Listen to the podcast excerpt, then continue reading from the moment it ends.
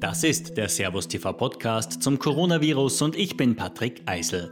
Hier bekommen Sie verschiedene Expertenmeinungen zur aktuellen Corona-Situation in Österreich und der Welt. In Teil 2 des Gesprächs mit Prof. Dr. Dr. Martin Hadic schätzt der Virologe ein, wie lange es dauern könnte, bis es in Österreich ein effektives Medikament oder eine Impfung gegen das Coronavirus gibt und welche Probleme damit verbunden sein können. Wir bitten um Verständnis für die Tonqualität. Wir haben das Gespräch via Online-Stream aufgezeichnet. Ich bezweifle, dass diese Produkte, wenn sie nach den Vorgaben der österreichischen und auch der europäischen Sicherheitsbehörden, und die sind ja für uns relevant, wenn sie nach diesen Kriterien hergestellt werden, dass die mittelfristig, also kurz bis mittelfristig überhaupt eine Rolle spielen. Es gibt hier vernünftigerweise sehr strenge Prüfverfahren und realistisch, denke ich mir, ist wohl der Mindestzeitraum, wenn man mit diesen Leuten spricht, bis beispielsweise eine Impfung zur Verfügung steht, ähm, mit ungefähr einem bis eineinhalb Jahren vorzusehen. Das ist keine Zeit, die wir uns als Shutdown leisten können. Und ähnliches gilt auch für Medikamente. Das, was noch dazu zu sagen ist, und ich denke, das wird, wurde bisher überhaupt nicht artikuliert, und das gehört aber zur Ehrlichkeit dazu, ist, dass die besprochenen Risikogruppen, die also das am dringendsten brauchen, bekanntermaßen häufig schon andere Medikamente nehmen. Das heißt, es kann hier zu Interaktionen kommen, die bisher nicht besprochen werden. Also auf gut Deutsch gesagt, vielleicht können die die Medikamente dann gar nicht bekommen, weil sie es nicht vertragen wegen ihrer normalen Medikation. Und dass die Leute sozusagen die in die Risikogruppe kommen, bekanntermaßen bei den, zumindest bei den bisherigen Standardimpfstoffen schlechter auf die Impfung ansprechen. Das heißt, es ist nicht gesagt, dass wir diese Risikogruppen auch ausreichend durch einen Impfstoff dann werden schützen können. Und ich denke mir, das gehört zur Ehrlichkeit dazu, dass man das auch so formuliert. Ich weiß, dass es Untersuchungen gibt mit sogenannten Virostatika, also mit Medikamenten, die die Virusvermehrung blockieren können. Und da haben wir ja einige wenige. Und da gibt es, jetzt sage ich einmal grob, gewisse Hinweise darauf, dass das vielleicht etwas bringen könnte. Äh, es gibt äh, Untersuchungen jetzt erstmals, dass aus dem Blut von Leuten, die genesen sind, Abwehrstoffe, sogenannte Antikörper, äh, isoliert werden und zu Konzentraten gemacht werden.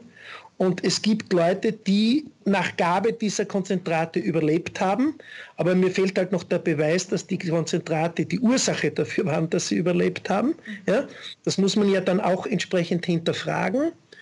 Äh, und es ist natürlich so, dass die äh, Kritik der Virologen dass in der letzten Zeit viel zu wenig Geld in die Forschung, in die Erforschung von gegen Viren wirksamen Medikamenten gesteckt worden ist. Diese, diese Kritik ist absolut berechtigt.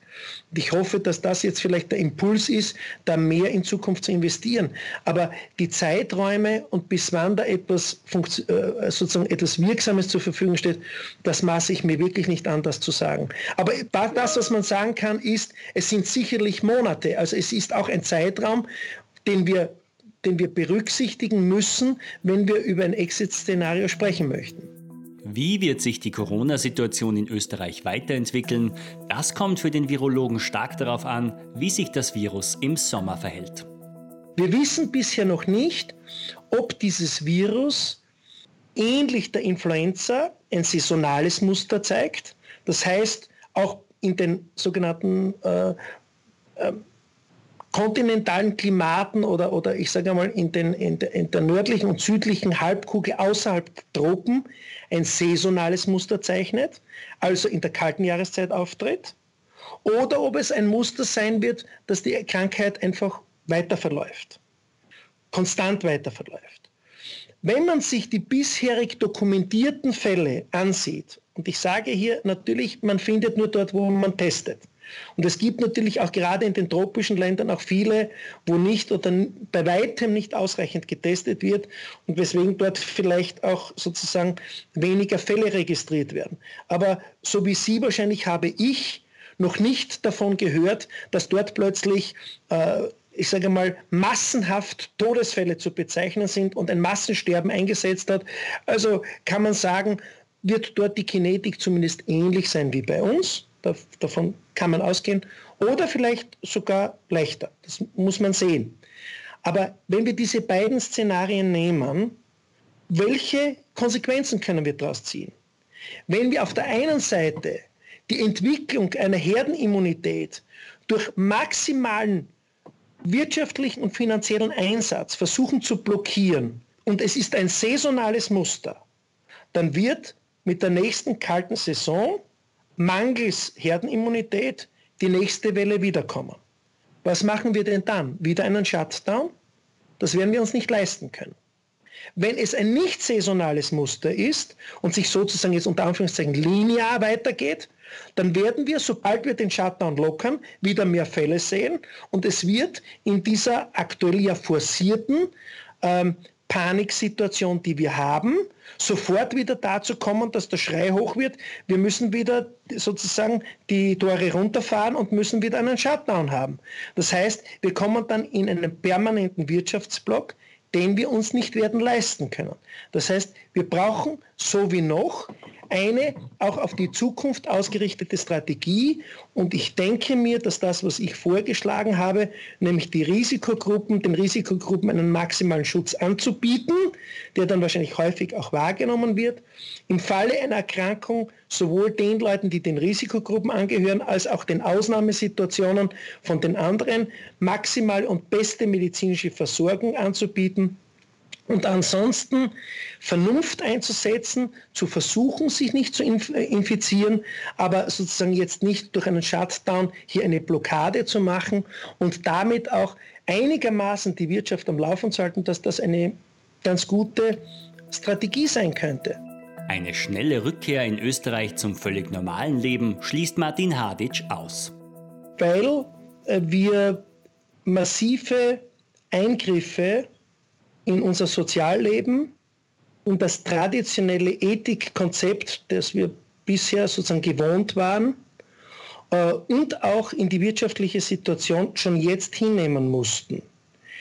Ähm, wann und ob es jemals wieder ein normales Leben geben wird, hängt vermutlich davon ab, wie weit es gelingt, das Ganze jetzt nicht nur national, sondern global zu beeinflussen weil wir sind Teil der Weltwirtschaft, da wird sich nichts daran ändern.